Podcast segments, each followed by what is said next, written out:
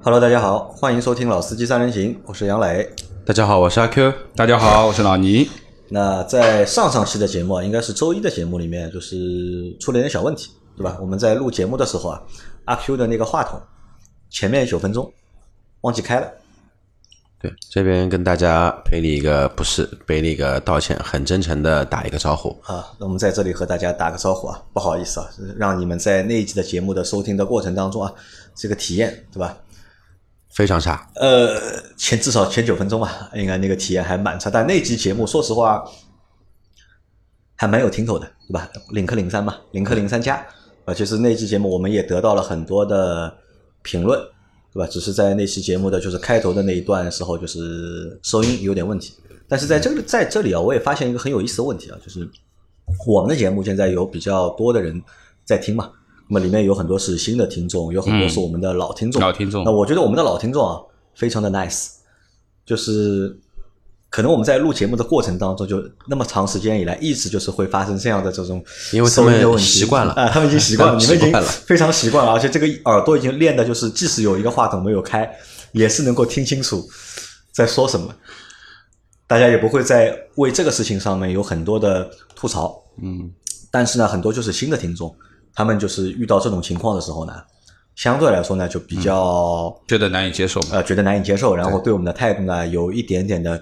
苛刻，对吧？苛刻，我觉得是应该的，就是花时间听我们节目，应该得到一个好的就是感受，对吧？好者好的感受。但是呢，有时候就是评论的内容啊，我相对来说有一点点的，就是让我看的不这么舒服，不舒服。那么再打个招呼吧，好吧，再打个招呼，对吧？确实是啊，其实你是想打招呼，对吧？啊，就我觉得我和你是两样的。我本来想说的是，对吧？如果你觉得不好听，对吧？那可以不用听，对吧？对对对，这节目很多。对，这也是另外一个角度嘛。但是确实是这那一期节目有一些乌龙嘛，因为录到后面我发现，哎，怎么我的话筒没有，怎么灯没有亮嘛？因为我们这个环境换了办公室之后呢，太敞亮了，这个光线太强，这个视线太好，所以说这个光也看那不清楚。所以说呢，再次跟大家报个歉，这个呢，这个问题呢，以后应该会尽量的去避免一下。啊，那这是第一个问题啊。那第二个问题是，就是有很多小伙伴就是发消息给我们，就是或者节目评论里面给我们呢，就是指出我们有几个我们有几个点做的不太好。嗯，第一呢，就是他们大家觉得我们在内容当中说的很多东西可能会说错，或者是数据报错、车型说错，对吧？那这是第一个问题。第二个呢，他们觉得我们在做节目的之前啊，好像就是不太用功，嗯，就是没有做一个就是非常充足的一个准备。工作，那我在这里和大家就是稍微解释一下，就是关于前面那个问题，那这个可能是我们的就是能力问题，就专业能力可能是不够不够强。或者是不够专业，对吧？因为这个问题，其实老倪之前也说过，其实我们并不是一个我们并不是一个正儿八经的，就是汽车自媒体，对吧？就是我们不算一个就正儿八经的一个汽车的专业媒体，嗯，对吧？其实我们每个人都有本身自己的就是其他的工作，而且这些工作就是可能和汽车有关，但也可能和汽车没有关系，嗯，所以在做节目的过程当中啊，就可能会说错一些东西，或者是把一些东西搞混，那。希望大家能够理解啊！当然，如果你们在节目后面就是评论里面给我们指出的话，那我们也会在下一期的节目里面去做一个更正啊，这是一件事。那第二件事，他觉得就是大家觉得就是我们好像不怎么认真做这个节目。那我在这里呢，我只能这样解释：其实由于我们人员都是非固定的，就大家在录节目的过程当中都是用自己的课余的时间或者是休息的时间，就下班的时间来录。就我们能够凑在一起录节目的时间都比较短，就碰个头，老倪来找我，或者阿 Q 来找我，或者老周来找我，可能也就一两个小时的时间。那在来之前呢，很多时候都不知道该去录什么选题，可能也是人凑齐了之后，现场我们交流一下，交流一下，讨论一下，哎，觉得这个选题可能大家会喜欢听，那然后会做一个选题出来。所以呢，在这样的一个方式下面呢，就很难去做一个相对来说比较充足的。准备工作，嗯，但是即使是这样的一个模式，那其实我们陆陆续续已经录了就是四百多期了，已经。那也希望大家能够理解，对吧？一方面能够理解我们，那第二方面呢，也也能够就是支持我们，让我们把这个事情能够继续做下去，好吧？那关于这个事情就到这里。那我因为我们在上期节目说过嘛，很久没有出去试驾了。那今天下午就是我们出去，等于是试驾了三台车啊，其实没有试驾三台车，是试开驾了了两台试驾了两台车，坐了一台啊，去了做了做了一台因为有一台车是没有试驾车，对吧？嗯我们是因为在上期节目里面我说了嘛，就是我准备换车了，所以我们要开始陆陆续续看那些就是准备换的车。但是今天我们要说的这些题目呢，和我们要去试的那台车，就是和我换的那台车没有什么太大关系。就我们今天聊的是什么？红旗，嗯，我们的自主品牌，对吧？非常一个非常奇特，呃，也不叫奇特，非常特殊的一个自主品牌。那现在先给阿 Q 三分钟的时间，对吧？让阿 Q 就是先抒发一下你对红旗的这个情怀或者是感觉，呃，感觉能直接说吗？可以直接说。会被 biu 掉吗？不会，不会的嘛。总的来说，从两千年之后吧，两千年之后，然后红旗在国内出的所有的车型，我觉得都是可以送上它四个字打引号的工业垃圾。为什么这么来说呢？因为极端啊，因为所有的车型，包括今天去跟老倪看的五年前的产品，H 三也好，H 五也好，到今年刚刚上市很红的一台 HS 五和 H 七来说，就是说都很陷入了一个莫名的一个漩涡里面，就这个漩涡永远是拔不出来的，它永远都是买别人的平台。或者买别人已经淘汰的平台，买别人已经过时了很久很久的东西，然后东买一家，西买一家，东拼西凑，拼出来这么一台车子。然后五年前的 H 五其实就是老皇冠的一个换壳版本、换标的一个版本。然后现在来看的一些红旗 HS 五和 HS 七，虽然说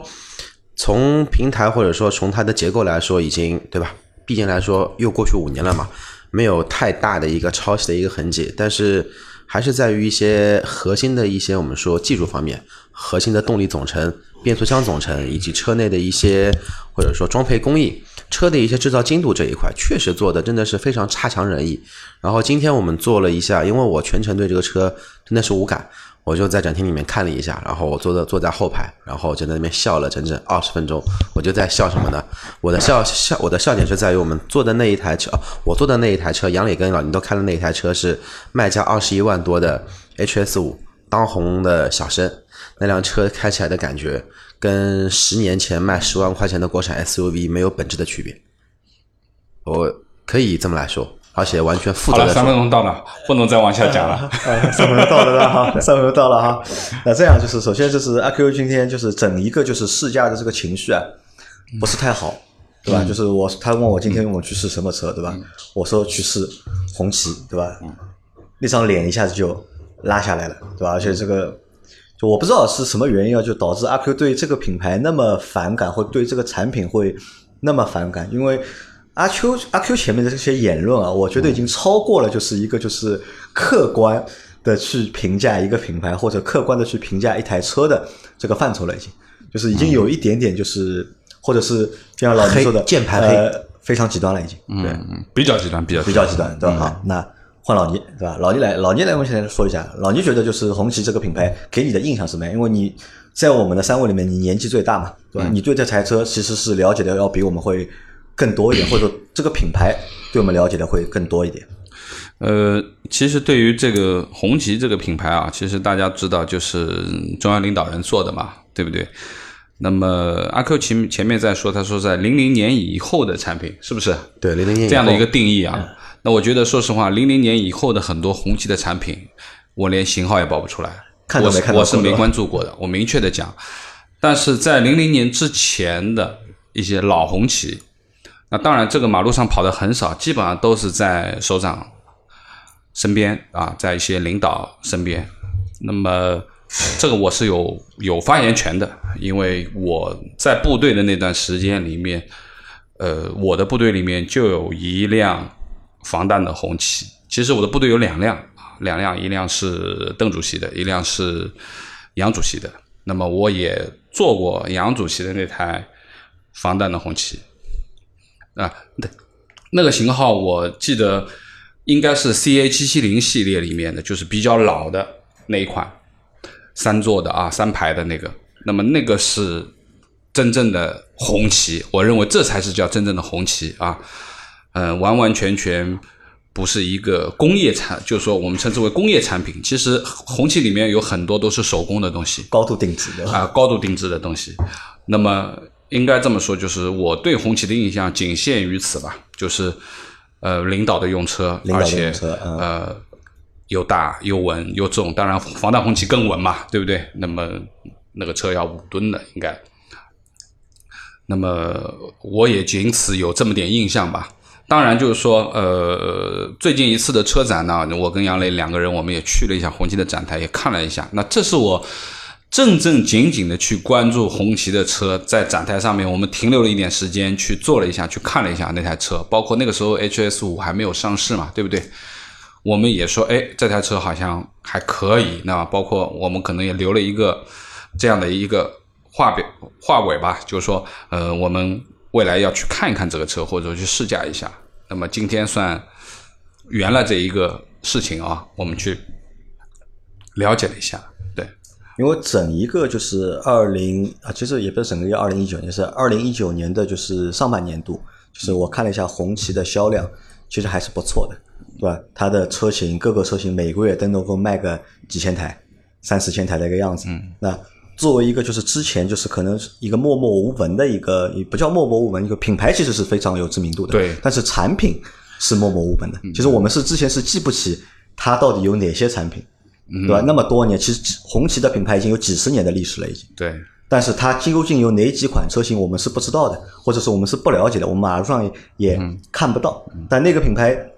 却一直在我们的就是记忆当中，或者在我们的脑海当中？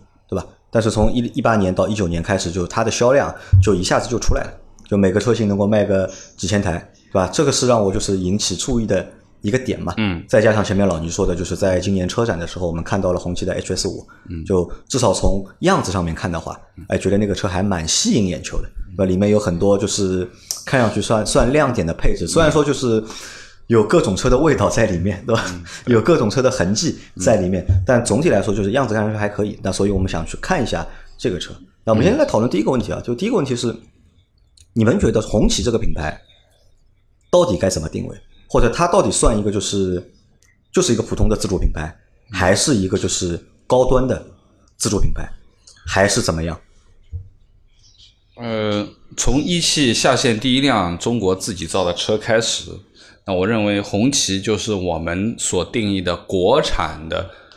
豪华品牌的标杆，因为从毛主席的年代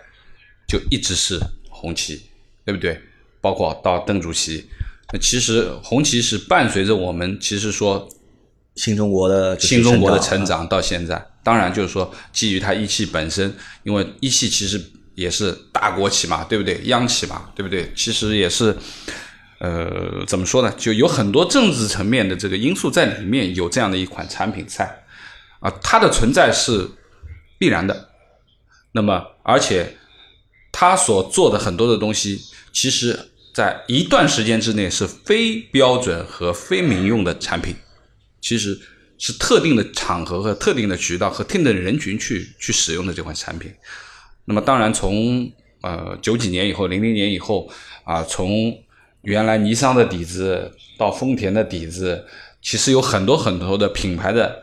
元素加入到红旗这个大家庭里面啊，也衍生出了很多什么红旗世纪星啊等等，有很多的这样的车型。那么其实呃也看到它在成长嘛啊，包括现在说实话。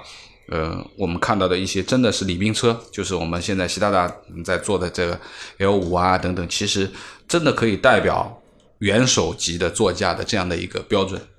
那这一点是毋庸置疑的，那这个品牌算一个就是高端的或者是豪华的品牌吗？绝对算。绝对算。对，看阿 Q 承认了，这个品牌算高端算豪华了？就是看怎么来定义啊。如果说是我们现在只说品牌，不说产品。呃，还是看这个品牌的定义，对吧？品牌定义的话，如果说它是怎么说呢？到现在为止，如果如果说定义品牌这个东西，它确实有很高端的东西，并且那个东西可以体现出我们国家国力的，是非常牛逼的一个品牌，这个是非常认同我的，就是说这么一句话的。然后先说到这边，因为你只说那个品牌这这一块嘛，嗯，我们就只说品牌。那我们看一下，在中国那么多自主品牌里面啊，我觉得红旗这个品牌是最特殊的一个，对，因为我们之前讨论过嘛，就中国那么多品牌里面，有哪几个品牌真正的能够走出来，成为就是市场能够接受、认可的，就是高端品牌或者豪华品牌？嗯，可能我觉得红旗肯定算当中的一个，对吧？除了红旗之外，你们觉得还中国还有哪些自主品牌能够再过个十年、二十年、三十年，成为就是真正意义上的高端品牌或者豪华品牌？呃，我觉得。如果从行政级的角度上去考虑豪华的话，那肯定我觉得红旗肯定是当仁不让的第一。毋庸置疑。当然，现在很多的车车企现在越来越多的啊往豪车的方面去靠的更多是跑车啊这种。那么其实有很多品牌都可以做很多的好车，比如说我们说你说现在很多电动品牌啊，你未来也有很也有卖的很贵的，对不对？豪车，对不对？那么其实这些东西，我觉得。呃，对于不管它是民营也好啊，还是我们说的现在新造车势力也好，这些不管它吧。那么其实呃，大家都在往豪华上面去靠，包括我们说现在看到很多，比如说长城，它也想去走豪华的路线，对不对？包括从内饰啊等等，其实都是希望能够推出，呃呃，也就是说希望能够上个台阶吧，总不要总被人家讲，哎呀，中国人造的这个车啊，永远是在造低端车啊，在造。呃，小卡车啊，或者说拉货的等等，那么他们也想造一些我们称之为豪华品牌、豪华车。那么大家都持，其实都是在这个方面都在用力的。那在这个就是红旗品牌给我们的感觉，或者给它这个定位里面啊，就是你们觉得，就是如果要去和合资品牌的那些豪华品牌对标的话，它应该和谁是在同一档的，或者在同一个区域里面的？我认为啊，我认为红旗这个车，呃，这个品牌就是这呃，这这这个品牌，这个品牌它出的那个这个品牌的调性，觉得应该是可以超过劳斯莱斯，甚至超过宾利，要超过宾利是必然的，就那么高。对，但是这个是想说的是，我觉得会比 BBA 高级一点。我觉得那个在红旗的品牌调性里面，它已经完全超越了，就是说一个商品的一个价值在，它更能体现的是，就是说这一个 logo 下面的一个。我们说文化也好，我们说底蕴也好，能体现出这么一些东西，而不是说像 BBA，BBA 是什么？BBA 就是工业化的顶级工业化的产品，它已经超越了那一这么一个点在了。它其实很多的定义其实是超越了这辆车本身的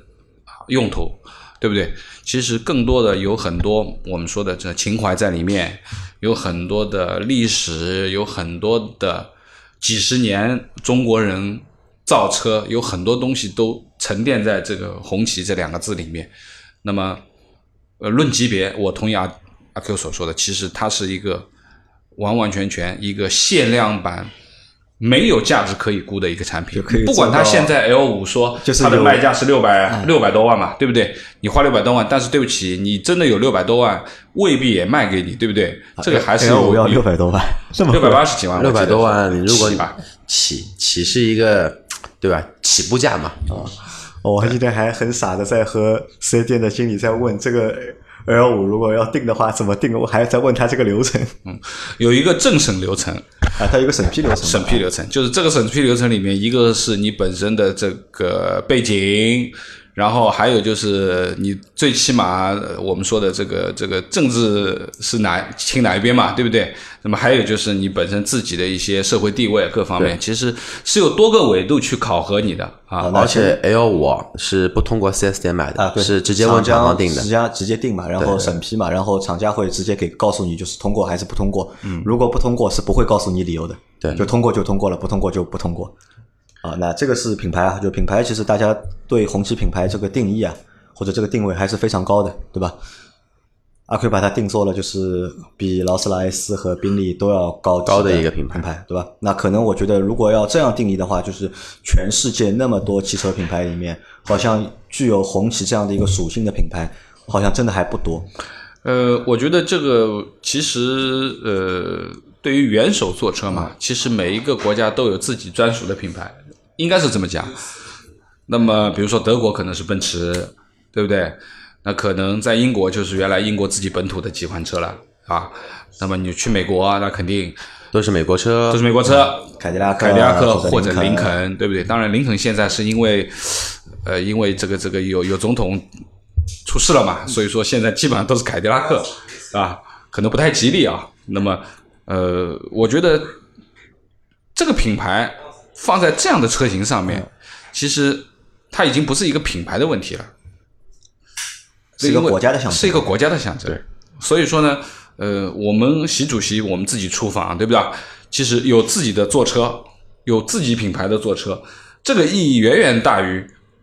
产品力，产品。那就是那可以这么说，就这个品牌的就是未来的那个上限，嗯或者是它的一个提升的空间，其实是和我们国家的一个就是综合的实力是有关的，对吧？如果国家发展的越来越好的话，那这个品牌的它的一个象征力或者是这个溢价就会越来越高。呃，当然，其实从第一辆红旗下线，然后中间其实有很长一段时间是停产了，对不对？那么到九零年以后又开始恢复生产，其实也是看到嘛，从改革开放开始，从整个的这个企业开始啊，逐步逐步的活力各方面，包括现在，其实我们再看到现在红旗出的几款车啊，就像前面所说的，它现在月销量。啊，和原来完全不是一个等量级的东西，对不对？它其实已经拿到一个上千台的一个销售。其实，呃，自主品牌我们去扒一扒吧。我们不说自主品牌很便宜的车吧，我们不能说三万五万的自主品牌车，我们说这个价位里面十几十几万乃至于二十几万的自主品牌车，现在有多少有这样的销量？啊、这个的确是啊，这的确是一个值得去考虑的一个东西。当然，那 SUV 我们不谈啊，你是赛佛、这个哈佛啊这些东西，我们不没有办法去考虑。我觉得就是最起码来说，就是说，呃，以红旗本身的这个背书和它自己的属性，和它现在在做的这些事情，和在看到的这些车型啊，包括今天我们看的 H 七也好啊，HS 五也好啊，其实里面你已经看到了很多很多的变化。啊，这个变化的的确确是应该是豪华的变化。好，那我们这样，我们前面是在聊品牌嘛，吧对品牌相对来说还是一个比较虚的一个东西啊。我们回到现实，对吧？回归现实。嗯，阿 Q，你来说一下，你觉得就是红旗的产品力，对吧？因为前面已经吐槽了很多了嘛。那如果我们要去对标一个就是相同档次的，就是其他品牌的话，你觉得红旗目前的产品力和可以排在哪个等级，或者可以去对标自主品牌也好，合资品牌也好，哪个厂家的品牌？呃，对标啊，就是说今天我们做的那一台 HS 五的话，啊，就不叫对标了，应该不叫对标，应该叫就是和哪个其他品牌是平行的，啊，平平行的。产品力是就相当于哪个？呃，我觉得话，至少来说，在上个月我们做了比它价格贵了将近一倍的，就是把我手夹差点骨折的那一台车，哈佛 F 七对吧？F 七跟那个哈佛 H 七跟这一台红旗 H HS 五，虽然说体积不一样，动力也不一样，大家先不用去纠结，但至少说这两个车我都是坐在同样的位置，都然坐后排，整体的质感是完全不能比的，是明显是哈佛比红旗要好太多太多了。那么换句话说。在我心里面，今天做做的那一款产品，为什么我会一直在吐槽？我觉得这辆车整体的一些机械性能跟它的一些给我反馈的质感，跟十五年前的现代或者起亚当年的叫现代的当年途胜和当年的起亚智跑这种车是差不多风格的，包括它的做工的一个工艺精度这一块，那就是要落后现代品牌十五年。落后现代起亚集团十五年，然后落后国产车差不多有七年到八年，就要差那么长，我觉得肯定会有这么长。就是在红旗的产品里，在目前的所有的自主品牌里面，它是排不到前面去的，对吧？对因为其实会排在非常后面。呃，我觉得是这样，就是今天我们看了几台车啊，还是从材料层面去看，其实都用的不差啊。对啊，包括我就是毕还竟售价放在那里。对啊，就是材料层面，就是说我还看到了很多，我认为比如说像 H 七这种实木的这种饰板，对吧？啊，带纹理的，然后还有一些比如说的金属件、铝合金的件，那我觉得那个那个模式啊，那个感觉也是蛮漂亮的。那么，但是最主要的是什么呢？缺乏设计感。缺乏设计感。就整体这个车厢啊，其实呃看到了太多的影子。就是，如果说你像一台车，你全部像它，那也就算了，也就算了，那也就算了。阿 Q 就说了，那你就算了。问题是你看到了你的这个这个上面的中控可能是个大众，但是你又看到了下面这部分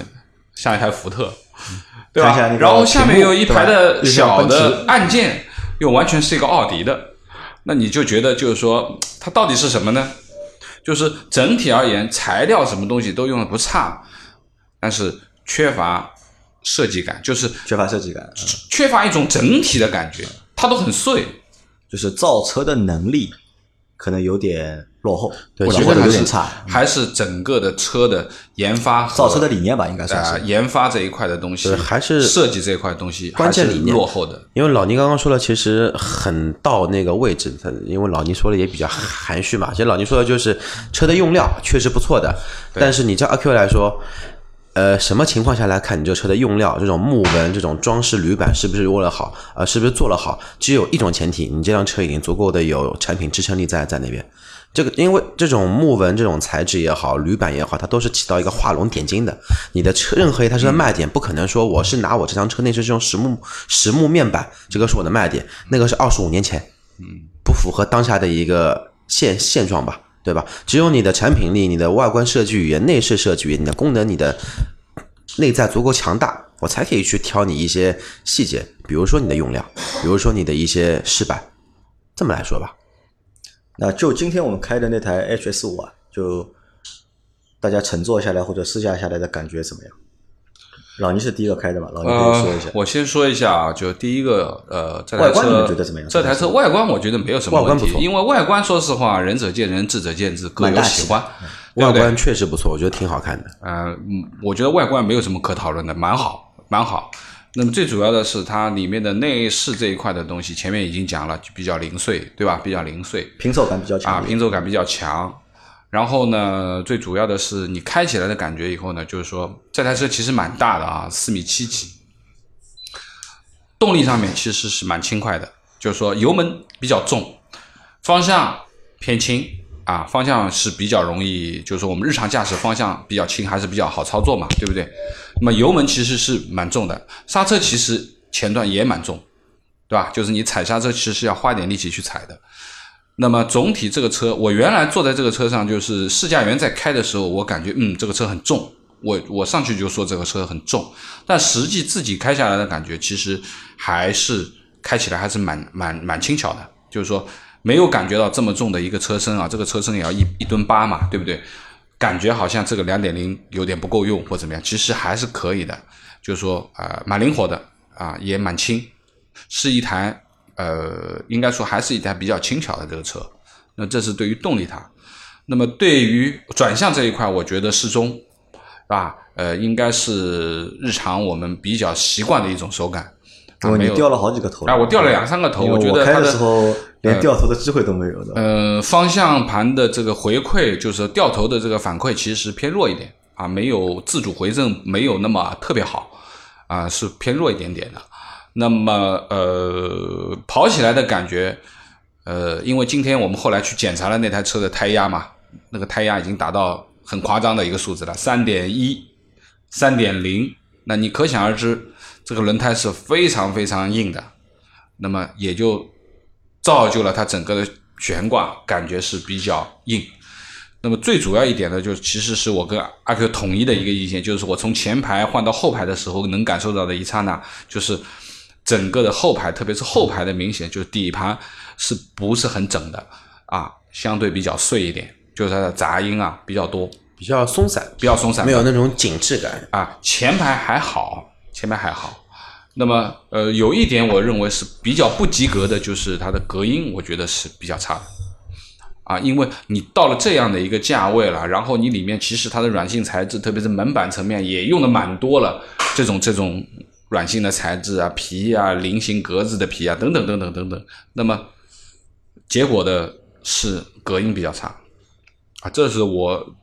总体的总体的一个感觉。那阿 Q 呢？阿 Q 因为坐了两圈嘛，都坐在了第二排，对吧？对你的感觉怎么样？呃，我的感觉有一点特别好，就在于空间确实不错。嗯空间是大的空间非常四米八都不到的车，像我这个块头，不管是前排还呃，不管是后排怎么坐，都会比较舒服，头也不顶，然后横向空间也会有。还有就是有一点的话呢，这个车有一个特点，我觉得比较欣赏的，什么呢？就是它后排的电动车窗一个摇窗器，可以控制左边和右边，右边都可以来控制。因为如果说家里面有一些特殊情况，你需要去坐在右边开左边的窗，那其实这个功能还是比较管用的。我觉得这一个比较贴心的一个设计。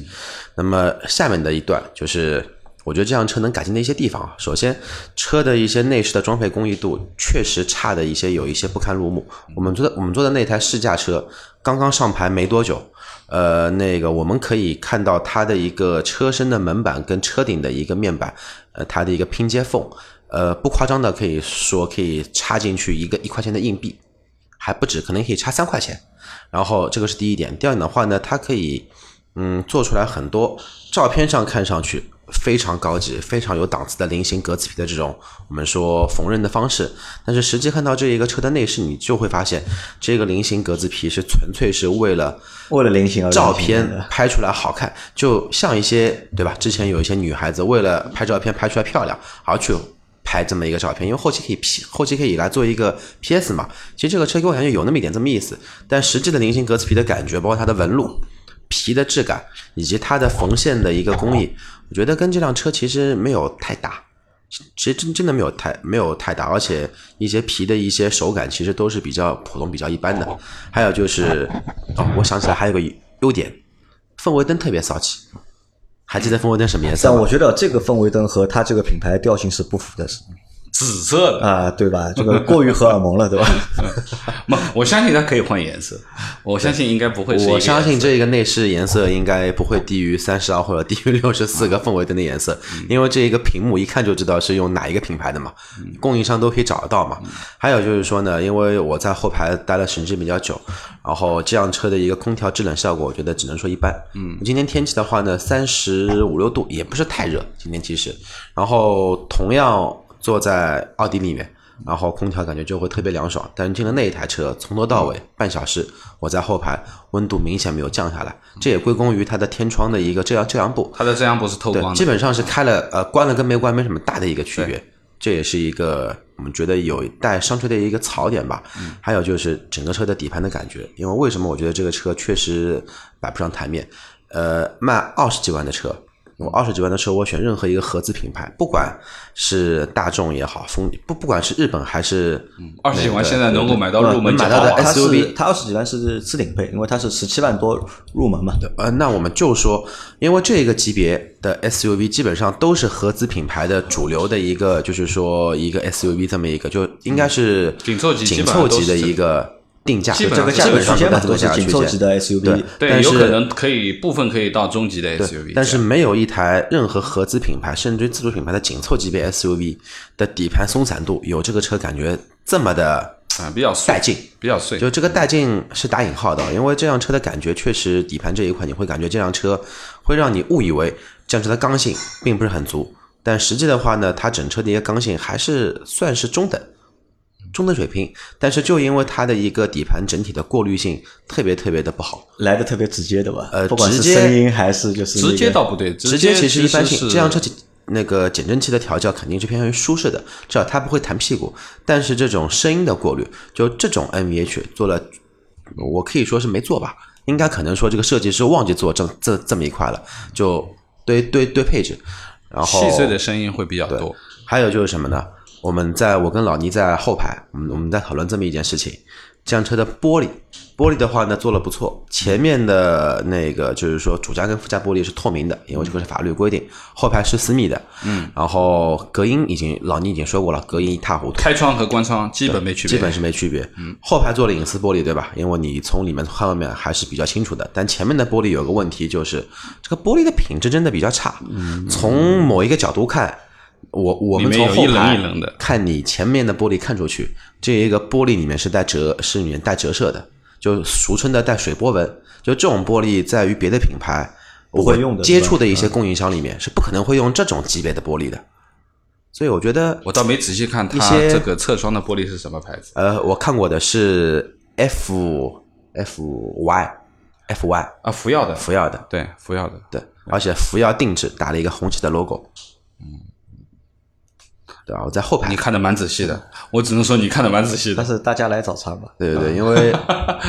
他没开，所以说他一直在找茬。对其其实也不是说那个阿 Q 比较激进啊，因为我真的是。呃，相对于一般的车友来说，我对红旗这个品牌确实是有很大的感情的，而且我对于它九五年之后的每一款产品，我都进行了非常非常深的啊，功课去做才有恨，对吧？所以我才会觉得真的是恨之入骨，真的是恨之入骨没有改变，因为花了这么多钱，一千多亿人民币，你就开发出来这么一些东西，我觉得真的是太伤心了。啊，这个可能还是本身机制的体制的关系体制的问题，啊这个没有办法去讲。如果这台车就就我们今天开的这台 HS 五，啊你觉得就是这台车里面这个 logo 啊，这个红旗的 logo 或者龙红旗这个品牌，在这台车里面可以占多少钱？呃，百分之一百吧。百分之一百，百分之一百这个我觉得你夸张了，百分之一百 这你夸张。那我觉得就他已经把整个产品都否了。就这个品牌，就这个车大概我觉得能够这个品牌占个三万到五万，我觉得问题不大。对，刚刚那个是玩笑，因为如果我说的话呢，这个车的优势是在于什么呢？空间确实比较大，空间比较大，然后坐姿啊、舒适度啊，确实还不错。但是如果前提是你不关不去 care 什么隔音啊、什么 NVH 啊，这个你不关心的，嗯就关心配置，这个车还是适合的。第三就是这个车的外观确实比较唬啊人，比较大气。因为我们出去的时候，那一家经销商门口停了一排黑色的 HS 五，这个气场不是别的品牌，哪怕你停一排奔驰 S 级的气场，也不见得比它有高多少。因为那个进气特别大嘛，对，都是这个大嘴，对吧？一排大嘴，对，而且上面又有一个红旗，红旗的一个小的一个旗帜，这个就是怎么说呢？潜移默化的一种，我们说气场。嗯那今天啊，就是在进到四 S 店的时候啊，就是大家一刹那对这个四 S 店那个一刹那有什么感觉？我觉得蛮干净的，挺好蛮干净的，挺好。而且我就我觉得有一种特殊的感觉，就是我们去看所有的四 S 店，其实他们的装修都是偏西式的，都都做的会比较就是洋气一点，对吧？除了就是个别的就是自主品牌，他们会做的破破烂烂一点，但红旗的这个四 S 店进去的感觉，这个装修明显就是一个中式的一个装修，有这个感觉吧？有一点，但是给我的感觉就是，最起码这个店很干净，也很敞亮。然后呢，我们车子在停下来的一刹那，其实呃门口的接待销售员已经走出来来迎接我们了，对吧？他是没有在里面，而是他出来迎接我们，来来来。帮你看我觉得这个是还是挺好的。那我觉得这个是符合豪华品牌的一个我们说的这个标准礼仪啊。那么进去了以后，其实现场的感觉啊，整整洁明亮，车子一二三四五，车也挺多的啊，车也挺多的。这个展厅还是蛮大气的啊，蛮大气。问阿 Q 一个问题啊，就是因为其实阿 Q 觉得这个车的产品力啊做的不太好，对吧？那如果是这么糟糕的一个情况的话，那是什么支撑了它车型每个车型一个月能够卖几千台？现在谈不上每个车型吧，它的 H 三、H 五基本上属于卖不动的一个状状态。它没有 H 三，它就呃，H 五和 H H 七，对对对。然后 H 五、H 七基本上处于，特别是那个 H 七完全卖不动。然后 H 五的话呢，偶尔会卖个几台车。其实主力还是 HS 五，就目前出来这一个 SUV，然后中型 SUV 吧，可以这么来说。现在是断货状态啊是什么？就事实哎，因为四 S 店就告诉我们，因为我们在展厅是没有看到车，没有展车，因为它连展车都卖掉了，对吧？那是什么东西可以支撑它一个月卖几千台？呃，照我说的话，就是第一配置到底是品牌还是呃，第一产品？第一配置高，第二的话呢，这辆车我们我们我们最最后去说那个外观啊，然后第第二内饰的看上去的感觉有高档车的感觉在。因为如果说是那个对汽车行业并不是太了解的一些小小伙伴，看到这辆车的内饰，把这个 logo 给按住，呃，都会以为这台车可能说能卖要卖个七八十万，甚至卖到上百万都有可能性在。第三，再是外观和它的一个品牌在。就放在第一位的，你觉得还是配置？因为还配置比较高，是配置，确实配置这方面的话呢，还是比较高的。我这个呢，我和就是店里面的经理啊、店长，就他们总经理就聊了一下，就是我本来问他，就是这个车你们卖的还蛮好的嘛，对吧？到底是什么？我我本来可能以为是因为品牌，嗯，对，我觉得这个品牌其实对很多中国用户来说的话，就如果你有一点爱国情节的或者是中国情节的话，可能这个品牌对你的诱惑力或者吸引力还是非常大的，对吧？我本来以为是品牌，但后来他告诉我其实不是，他们觉得这个车能够每个月跑这些量。主要还是他们觉得性价比比较高。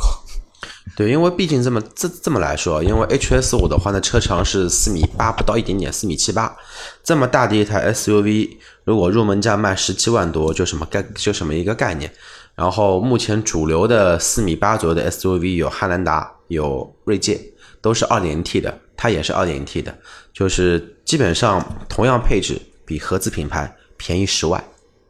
然后，更何况红旗这一个品牌的一个调性，跟它品牌的一个内涵，是远比这一些福特和那个丰田这种品牌在中国来的更加有底蕴的。看上去高级，对吧？对，更加有高级感，而且因为设计师确实不错，这个车看上去有高级车的影子在，包括线条、包括比例都非常不错。那可能啊我相信啊，就是红旗现在，因为红旗本身的产品可能都是定制的产品，对吧？只服务于国家领导人，他很少会去重视就是民用市场。但现在可能从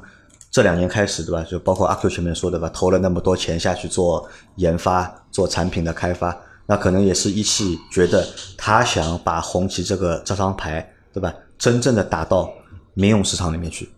但是这是有一个过程。对吧？可能因为我我觉得他是一个就是晚跑者，就相对于其他的那些自主品牌来说，对吧？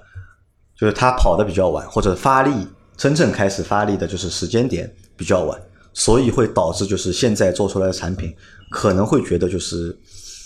有点落后于就是同期的产品。其实杨磊这么一说，我算了一下，呃，像那个零零年左右开始那个。出现在我们的一个市场上面的一些自自自主品牌，现在都起来了呀，奇瑞、吉利、比亚迪、比亚迪，现在基本上到一零年之后，就是他们的一个产品爆发期了。其实红旗也就是在这十年里面走了太多的弯路，因为之前我们其实做过一期节目，我们其实有聊聊到过红旗出现之那个之前出来过什什么车子啊？从九五年之后，红旗奥迪一百，对吧？红旗丰田皇冠。红旗红旗福特那个那个叫什么的哦，红旗林肯城市，那跟福特也差差差不多，还出了一个红旗马自达六，就是这个东西都是他去买每某一个流水线，然后再魔改，然后改到后面，然后就出来这个车是我们的车。那这个也是什么呢？我觉得这个也是早期啊，早期的就是自主品牌在造车的这个方式方向上面，可能没有就是积累，对吧？也没有就是。原创的能力可能就是通过就是借鉴或者是购买别人的就是平台来造自己的车，但他们不会一买买五个平台，买六个平台，他们只买一个平台，他们没钱呀，这个是最关键的呀，因为一汽有钱呀，一汽有钱大厂呀，哎，对你给你搞个平台玩玩，哎呀，玩了还不行嘛，哦，是平台不行，我们再买一个，对吧？这样就陷入一个死循环了。呃，所以啊，就我觉得这个其实都是有一个发展的过程的，就有一条路可以去让你走的，都是有时间的嘛，对吧？需要就也不可能说你只花个两年三年时间出来，对吧？就你就打造两到三款，就是能够让市场热销、让消费者满意度很高产品，这个其实也不现实嘛，对吧？哎，其实从这个角度说的话，今年是二零一九年嘛，从两千年到现在二十九年，红旗终于出来了一款。啊，对，十呃十九年磨一剑，然后出来了一款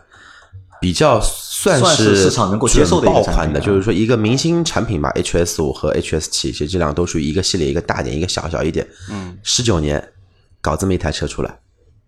我们要不下次再去试试看 H 七？呃，七我觉得完全没兴趣，因为七的那个内饰，我觉得就是。太老气了，可能就是真的是只他这个年龄段啊，他这个价位特定的，就是针对特定的人群的。对。那最后问一个问题啊，就是这个问题也想问，就是在听我们节目的小伙伴们，就是大家觉得，就是自主品牌造车，或者是中国自主品牌造车，就是对他们来说，就是产品力更难，还是品牌更难？就是要打造一个非常强的产品力的车出来比较难，还是要塑造一个就是？非常好的品牌出来会比较难，你们觉得两个里面哪个会比较难一点？我觉得都很难。你觉得都很难？对，我我我的想法会在这两个选项，你你是 A 跟 B 嘛？我有个 C 的想法，我觉得不是产品这么难造，也不是说品牌这么难难做，而是他们很难想清楚消费者和未来的市场，他们能为这个市场做一些什么，提供什么产品，对吧？或者是提供一个什么样的品牌？对，吧其实我同意老倪的说法，就是产品力和品牌其实都很难，都很难。而且这两个东西是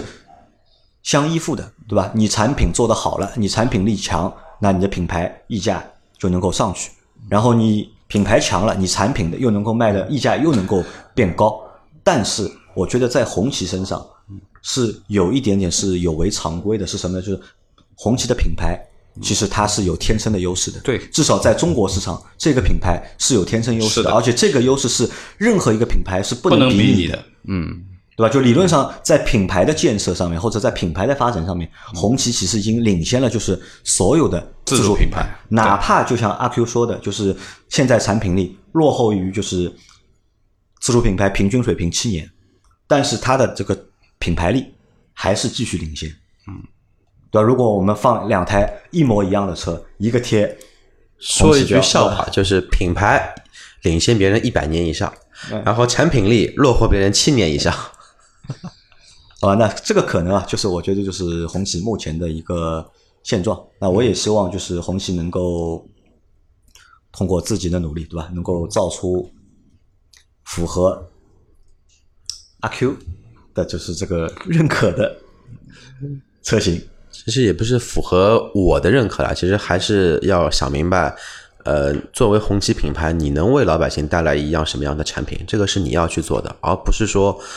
一就是说从始而终的借鉴。你借鉴这个东西，你永远都是步别人的后尘，你要再去超越已人家已经建立的标准是很难的一件事情。然后，其实这么大的企业又是军工的背景，你说没有研发能力吧，不现实。还是在于你是不是在这件事情上，是不是肯花心思去研究老百姓想要什么东西。最主要我认为啊，对于呃很多企业车企而言，到底谁来决定产品，这个是很重要的。到底是老板决定，还是设计师啊？我们说的来决定我们要做一个什么样的产品？那么其实不同的企业吧，其实因为机制不一样、体制不一样，其实最终的决定权都在不同的人手中。那么就取决于这个人的能力的，这个人有没有这样的能力，对不对？这个其实是比较重要的。啊，反正我觉得这还是有一条非常长的路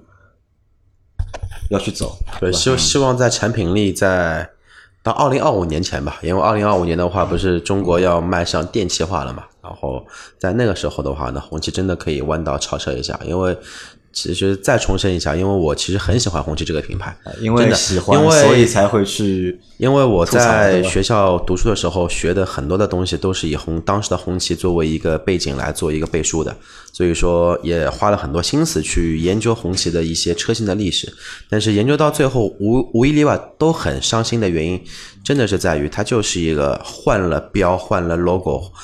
连车身的外壳只做了微整形的一其他台品牌的车，品牌的车子，只有这个 logo 是红旗的，这个怎么说呢？